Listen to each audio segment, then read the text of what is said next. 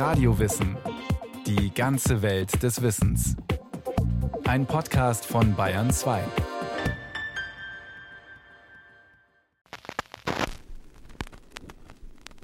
Mania. Bedeutung erstens Manie, Wahnsinn, Besessenheit. Zum Beispiel Religious Mania, religiöses Irrsein. Zweitens Mania for, Sucht nach, Leidenschaft für. Aus Langenscheids Handwörterbuch Englisch. Und Websters Enzyklopädie der englischen Sprache definiert Mania. Ein irrationales, lang anhaltendes Verlangen. Mania wird als Suffix in Komposita verwendet, die spezifische Arten geistiger Störungen bezeichnen, wie Kleptomania, Kleptomanie. Ja, und welche anderen dieser Manien, Manias kennen wir noch? Na, zum Beispiel diese. Die Beatlemania.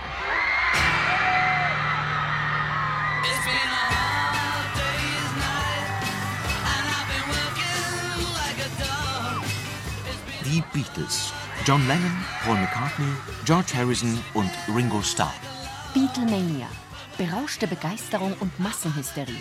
Mädchen in tränenreichem Delirium, coole Kerls in testosterongesteuertem Verzücken. Eine junge Generation flippt aus. Beatlemania, eine Popband als Gesellschaftsphänomen, eine Kulturrevolution im treibenden Rhythmus der Beatmusik. Hey Mann, der ist am haarigsten. Sei auch du ein Beatle.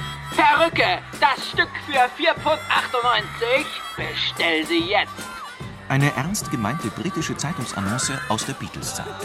Fabulous Mop Tops ist einer der Spitznamen, die das Quartett aufgrund seiner Wischmopp-Frisur erhält.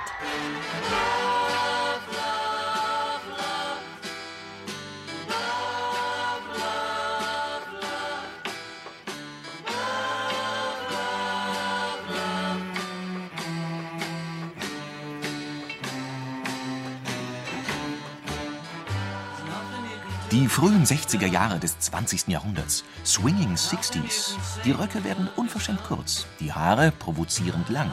Die Anti-Baby-Pille revolutioniert das Paarverhalten. Pop-Art, Konsumlust, leichtfertige Drogenexperimente und Selbstverwirklichung. Eine muntere Jugend rebelliert gegen viktorianische Moral und stiernackige Autoritäten. Gitarrenverstärker und Schlagzeug liefern den Soundtrack zu einem Lebensgefühl, das allem über 30 misstraut.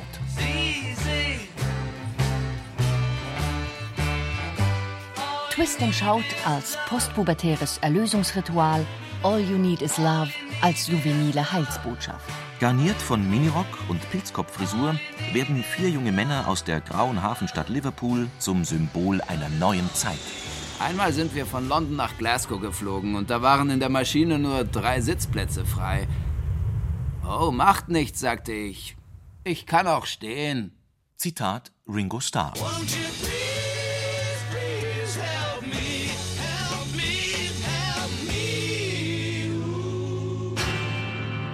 Fab Four, die berühmten Vier.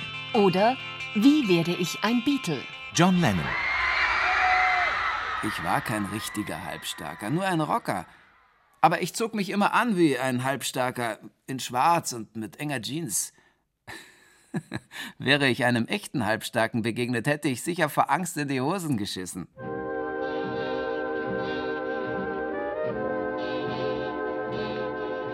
John Winston Lennon, Winston nach Englands Premier Winston Churchill, wird am 9. Oktober des Kriegsjahres 1940 im Liverpooler Oxford Street Maternity Hospital geboren, angeblich während eines deutschen Luftangriffs. Der Vater, ein unsteter Schiffssteward, verlässt wenig später Frau und Kind. Da Johns Mutter, die 1958 bei einem Verkehrsunfall umkommt, ihren Sohn nicht ausreichend versorgt, wird John von einer Tante, Mary Smith, genannt Mimi, aufgezogen. Sie schenkt ihm Geborgenheit und eine Gitarre.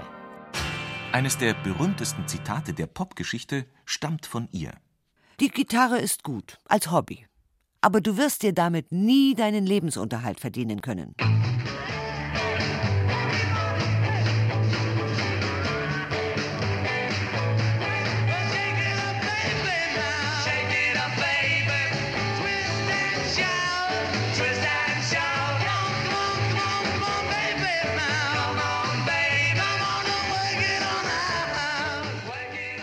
Der Ausbruch der Beatlemania lässt sich auf den Tag genau terminieren, auf den 13. Oktober 1963. 1963. Die erste Frau im Weltraum, die Russin Valentina Tereshkova, umkreist 49 Mal die Erde. Die Callgirl-Affäre um Heeresminister Profumo bringt das politische Gleichgewicht Großbritanniens ins Wanken. Und John F. Kennedy ruft: Ich bin ein Berliner. Ich bin ein Berliner. Am Abend des 13. Oktober dieses Jahres treten die Beatles im Londoner Palladium auf. Die TV-Übertragung der Show wird von 15 Millionen Zuschauern verfolgt. Zu diesem Zeitpunkt sind John Lennon und Ringo Starr 23, Paul McCartney 21 und George Harrison 20 Jahre alt. Zwar gelten die Fab Four mit Hits wie She Loves You bereits als Pop-Sensation, doch erst dieser Abend katapultiert die Beatles in eine bis dahin unbekannte Dimension der Vergötterung.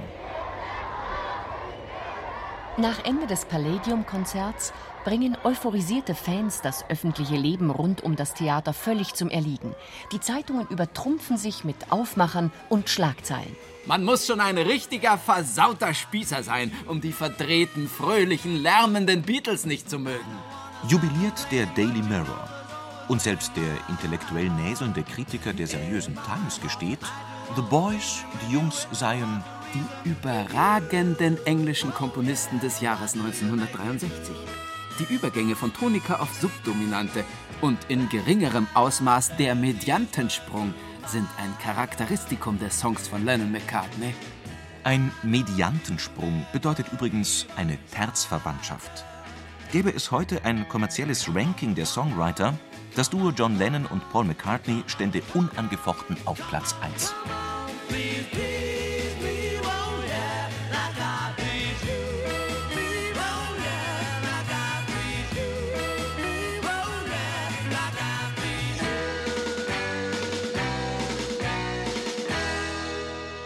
Fab Four, die berühmten Vier. Oder Wie werde ich ein Beatle? Paul McCartney. Unsere Lieder sind voll von Zufällen. Wir denken, schreiben, sehen nach, was dem anderen so einfällt und peng, das Puzzlespiel ist fertig. When I find myself in times of trouble, Mother Mary comes to me, speaking words of wisdom, let it be. Wie alle vier Beatles kommt auch Paul McCartney in Liverpool zur Welt. Und zwar am 18. Juni 1942. Pauls Mutter Mary ist Hebamme. Der Vater Jim arbeitet bei einem Baumwollimporteur. Dies ermöglicht der Familie einen bescheidenen Wohlstand. Als jazzbegeisterter Hobbymusiker schenkt Jim McCartney seinem Sohn eine Trompete. Der halbwüchsige Paul ist ein frühreifes Früchtchen, dennoch ein guter Gymnasiast. 1956 stirbt Mary McCartney im Alter von 45 Jahren an Brustkrebs. In diesem Moment der Trauer entdeckt der 14-jährige Paul die Musik. Es begann nach Mutters Tod und nahm sein ganzes Leben in Anspruch. Vielleicht war es Zufall, dass es so kam. Es wurde eine Flucht. Eine Flucht wovor? Erinnert sich Pauls jüngerer Bruder Michael.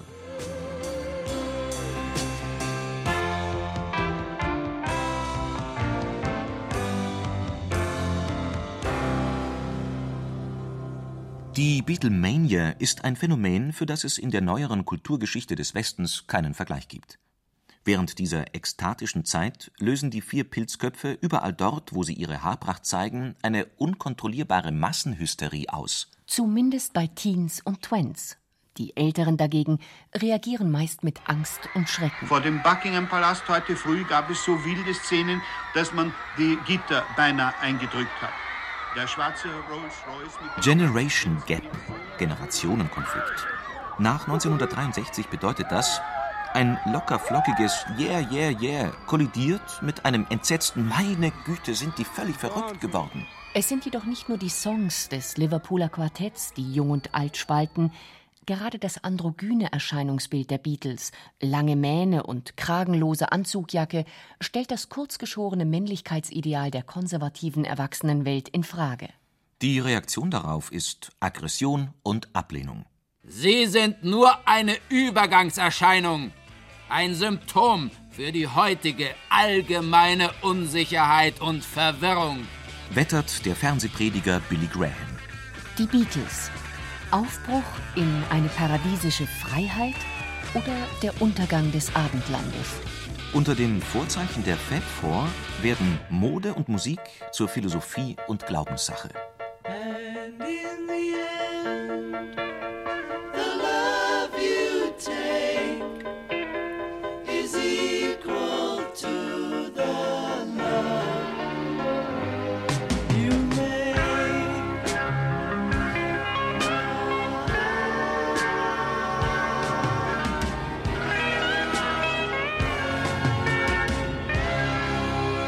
Fab Four, die berühmten vier.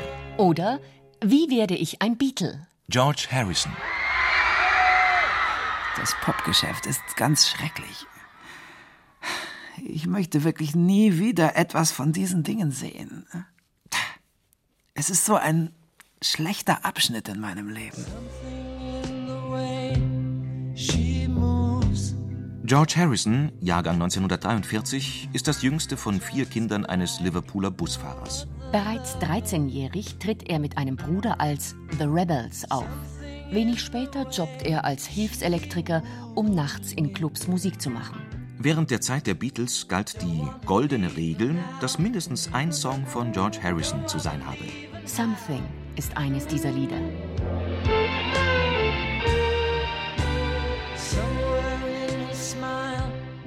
Mitte der 60er Jahre sind die Beatles ein globales Phänomen. Die USA beispielsweise trifft der Kulturtsunami der Beatlemania im Frühjahr 1964.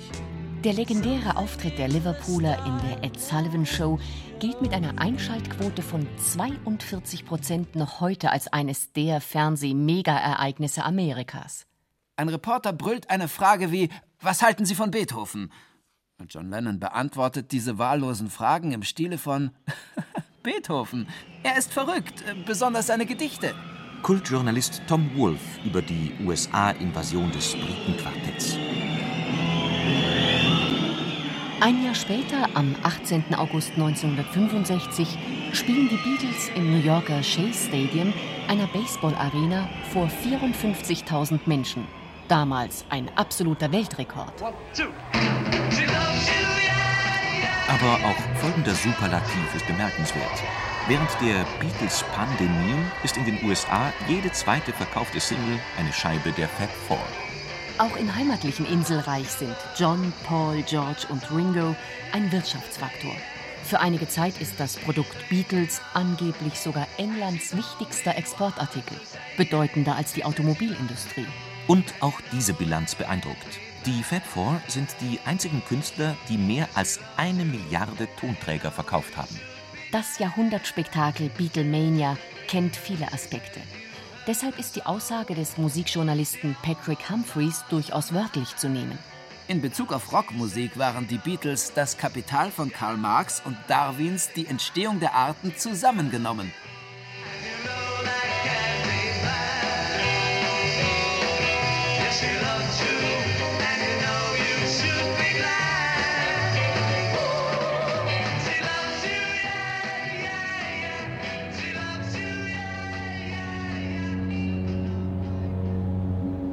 Liverpool liegt an der Westküste Großbritanniens, dort wo sich der Fluss Mersey in die irische See ergießt.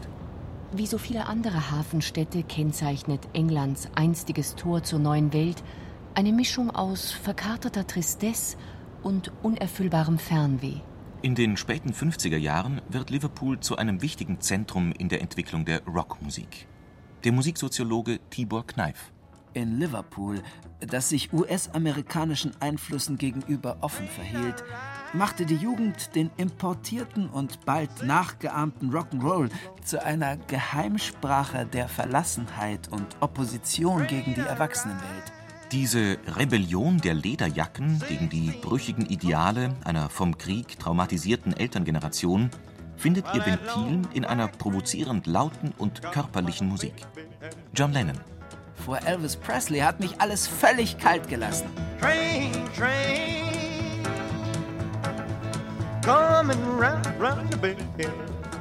so wandelt sich im Westen des Vereinigten Königreichs der Rock'n'Roll zum Beat, genauer gesagt zum Mercy Beat. Das ist die Bezeichnung eines Musikstils, der in Liverpool um 1960 mit etwa 350 Bands und zahllosen Clubs entsteht. Die Beatles, allesamt Working Class Lads, also Typen aus dem Arbeitermilieu, sind Kinder dieser Szene. Fab Four, die berühmten Vier. Oder Wie werde ich ein Beatle? Ringo Starr. Wären die Beatles nicht gekommen, tja, wäre ich heute wahrscheinlich nichts weiter als ein ungelernter Arbeiter. Natürlich bin ich froh, dass ich es nicht bin. Ich möchte gerne in Geschichtsbüchern stehen, wo Kinder von mir lesen. I'd like to be under the sea in an octopus's garden in the shade. Ringo Starr wird am 7. Juli 1940 als Richard Starkey geboren. Der Vater, der in den Docks jobbt, macht sich bald aus dem Staub, sodass die Mutter als Bardame den Lebensunterhalt der Kleinfamilie verdient. Nachdem ein Blinddarmdurchbruch zu spät erkannt wird, liegt Ringo mehrere Monate im Krankenhaus. Infolgedessen lassen seine Schulleistungen dramatisch nach. Sein erstes Schlagzeug erhält Ringo Starr von seinem Stiefvater. Erinnern Sie sich auch, wie jeder anfing, Beatles-Songs zu analysieren? Bei einigen habe ich nie kapiert, worum es dabei gehen sollte.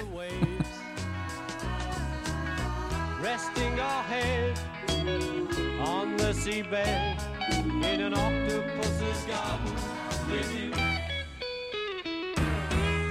Die eigentliche Geschichte der Beatles beginnt nicht mit Mädchengekreische und Plattenmillionen. Sie beginnt in einer kleinen Liverpooler Vorstadt-Mittelschule, der Quarry Bank High School. Dort gründet Anfang 1956 einer der Schüler, der berüchtigte Quertreiber John Lennon, eine Band. Quarryman tauft er sie. Noch ist keiner der anderen späteren Pilzköpfe mit dabei. Skiffle wird der Musikstil genannt, an dem sich die ambitionierten Youngsters versuchen. Das Rocklexikon? Skiffle. Eine Mischung aus Blues, Volkslied und Jazz-Elementen. Stellt denkbar leichte Anforderungen und ist deshalb von jedem schnell erlernbar.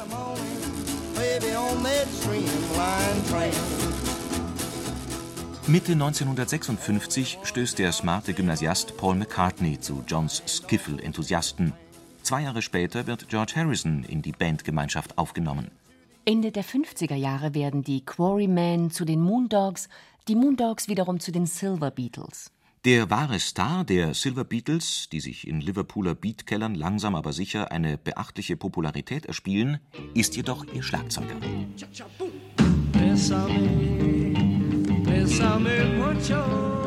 Nein, nicht Ringo Starr, sondern der gut aussehende Pete Best. Erst 1962, kurz vor dem großen Durchbruch, wird Pete Best, der, Zitat, unglücklichste Mann der Rockgeschichte, zwangsweise von Ringo ersetzt. Das wirkliche Rock'n'Roll-Konservatorium der Fab Four, dort wo sie Form und Schliff erhalten, ist jedoch eine deutsche Stadt. Hamburg. Im Juni 1960 gastieren die Liverpooler Jungs, fast noch Kinder und erfüllt vom naiven Traum von Bohème und Verruchtsein, zum ersten Mal im Indra, einem Lokal an der Reeperbahn.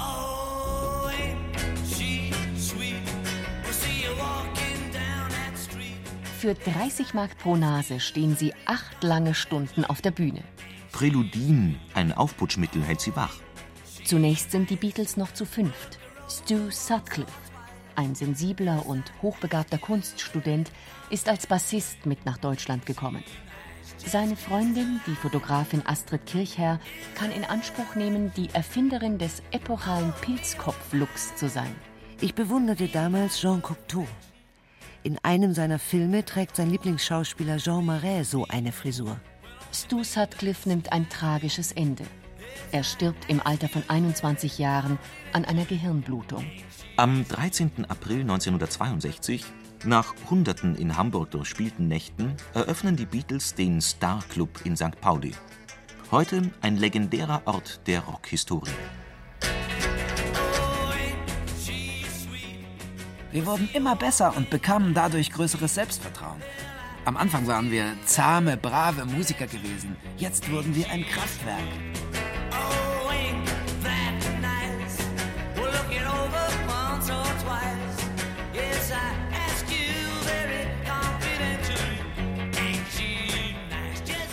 Zu Beginn der 60er Jahre pendeln die Beatles zwischen Liverpool und Hamburg. Während dieser Zeit nehmen sie Demobänder auf, mit denen sie sich bei Plattenfirmen bewerben. Das Label Decca lehnt dankend ab. Gitarrenbands seien völlig out, sagt man ihnen. Ein Milliardenirrtum. Schließlich nimmt der EMI-Konzern die Fab Four unter seine Fittiche, jedoch nur zögerlich. Im Sommer 1962 treffen zwei Männer aufeinander, die hinter den Kulissen entscheidenden Anteil am Giga-Erfolg der Beatles haben werden. Brian Epstein, Manager der Band, und George Martin, Produzent des Phono-Konzerns. Erst als Epstein, Inhaber vieler Plattenläden, wütend droht, EMI-Produkte aus seinem Sortiment zu nehmen, unterzeichnet George Martin den Beatles-Vertrag.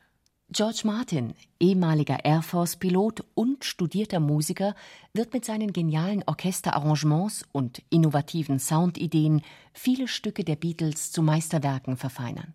Ohne ihn wäre Sgt. Pepper nur ein einfacher Gefreiter. Am 5. Oktober 1962 erscheint die erste Single des Nachwuchsquartetts, Love Me Do. Die zweite, Please Please Me, erreicht im Februar 1963 die Spitze der britischen Charts. Was folgt sind Euphorie und Massenwahnsinn, die Beatlemania. Beatlemania. Eine Jugend flippt aus. Während ihrer kommerziellen Ouvertüre war die Erfolgsstory der Fab Four ein künstlicher, von Promotion-Strategien beeinflusster Trend. Jedoch entwickelte sich dieser sogenannte Hype schnell zu einem eigendynamischen, das heißt unkontrollierbaren gesamtgesellschaftlichen Ereignis. Der amerikanische Literaturprofessor Henry W. Sullivan Die Beatles waren das signifikanteste Kulturphänomen ihrer Zeit. Ob Mode, Design, Musik, Medienindustrie, Jugendkultur oder Sozialverhalten. Die Liverpooler haben die Entwicklung der westlichen Infotainment-Welt beeinflusst.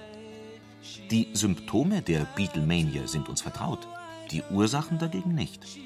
Was machte die Beatles, die sich Ende 1970 auflösten, zu den charismatischen Beatles? Der Produzent und väterliche Beatles-Freund George Martin. In ihrer Musik sind sie sich instinktiv dessen bewusst, was sie tun. Sie sind immer allen anderen voraus. Ihre westliche Gedankenwelt ist dagegen eher unreif. In vieler Hinsicht sind sie wie Kinder. Oh, I believe in yesterday.